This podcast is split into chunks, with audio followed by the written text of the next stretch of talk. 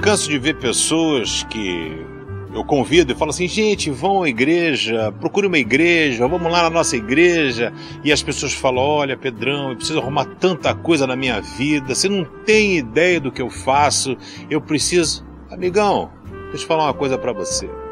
Igreja, ela é composta de pessoas imperfeitas que buscam um Deus perfeito, que tenta amenizar as nossas lutas contra os nossos pecados. Sabe, Deus não faz acepção de pessoas, Ele ama você do jeitinho que você é. Ele tem um plano maravilhoso para a sua vida. Não existe diferença, não existe pessoa melhor, pessoa pior.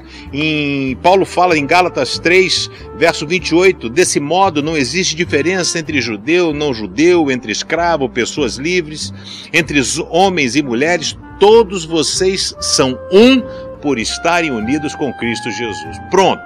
Em Cristo Jesus as diferenças caem, as barreiras cessam.